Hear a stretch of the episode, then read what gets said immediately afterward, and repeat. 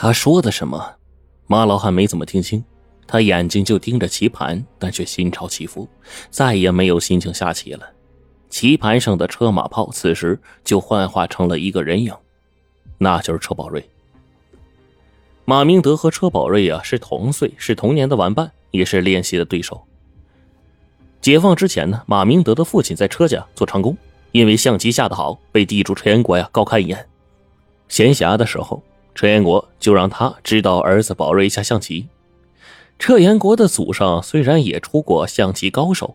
可他本身呢，热衷于经商做买卖，不屑此道。他认为下象棋百无一用，纯是瞎耽误功夫，所以让儿子啊学下象棋。表面上他的理由是儿子喜欢下棋，他拗不过儿子。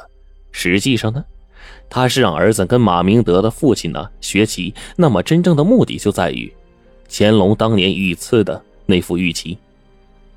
其实那副玉旗已经失踪四十多年了，加上世道不好，战乱不断，车马店也受到了战火的侵扰，村民是走的走，逃的逃。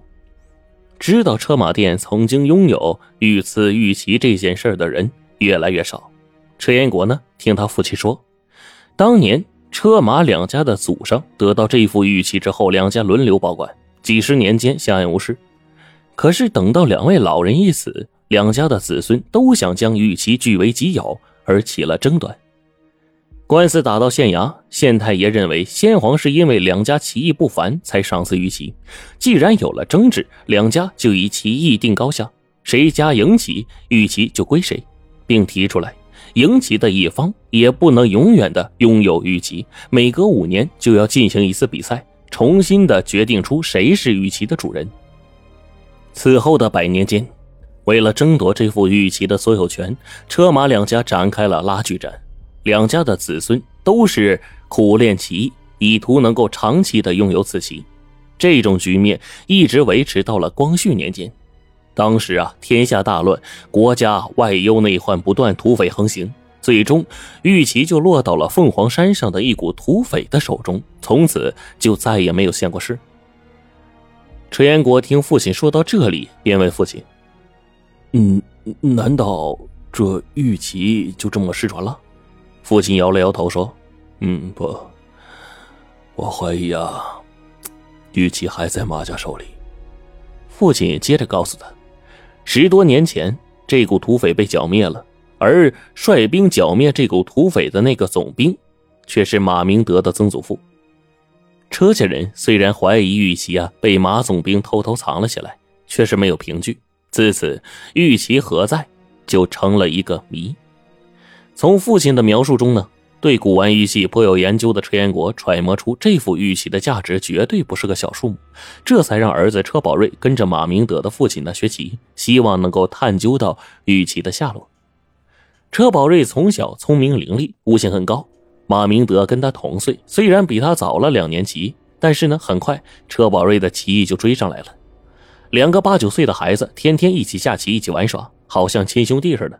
接着呢，在车宝瑞的提议下，两个人还交警换血，拜了把子。不久后的一天，车宝瑞偷偷的领着马明德钻进父亲的书房。书房里有一个博古架，上面摆满了玉器、古玩、金银饰品。马明德是大开眼界呀，看看这个，哎，再摸摸那个，爱不释手。车宝瑞见状，大方的说。哎，呃，咱们都是拜把子兄弟，我就是你的，你看好哪一件，尽管拿去。马明德哪敢呢？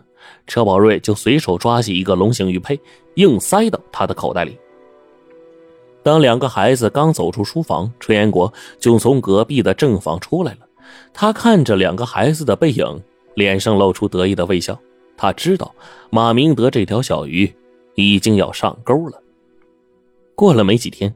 车宝瑞和马明德下完一盘棋后，突然就说：“二哥，我听人说你家藏着一宝贝。”马明德一愣：“谁说的？没有。”车宝瑞生气的说：“哎，咱们是好兄弟吧？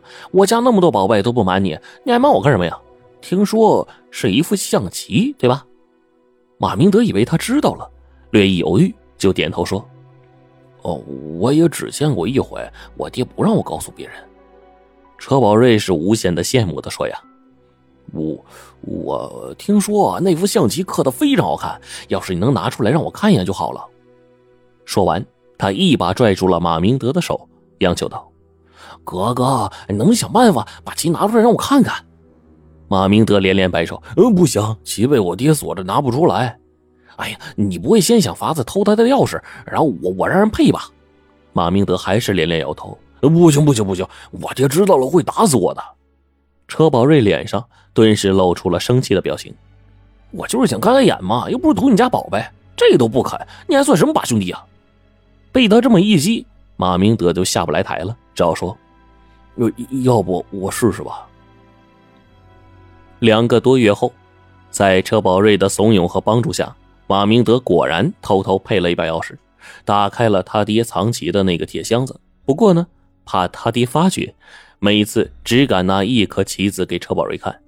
车宝瑞每次拿到棋子之后，都爱不释手，说要拿回家细品细看，过了几天才肯归还。等马明德拿到第六颗棋子的时候，还是被他爹发觉了。他爹发现少了一颗棋子之后，急忙追问儿子，很快就知道了事情的来龙去脉。他爹也猜出来了，一定是东家车延国指使他儿子这么干的。东家处心积虑费这么大周折，自然不会是把棋子拿回去观赏一下这么简单。他仔细一看，顿时是大惊失色呀！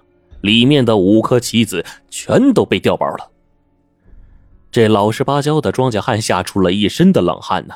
他既不敢找上门去理论，又怕对方财大势大恃强凌弱，来了一个强取豪夺，更怕消息走漏出去。就算车家不来抢，在这乱世之秋，想要保住祖宗传下来的宝贝也难呢。他想来想去呢，为了保住剩下的二十六颗棋子，决定三十六计，走为上。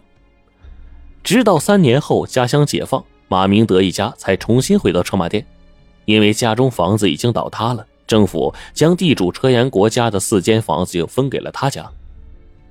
此前，为了逃避土改，地主车延国一家已经逃得不知所踪了。想起这事儿，马明德就气不打一处来。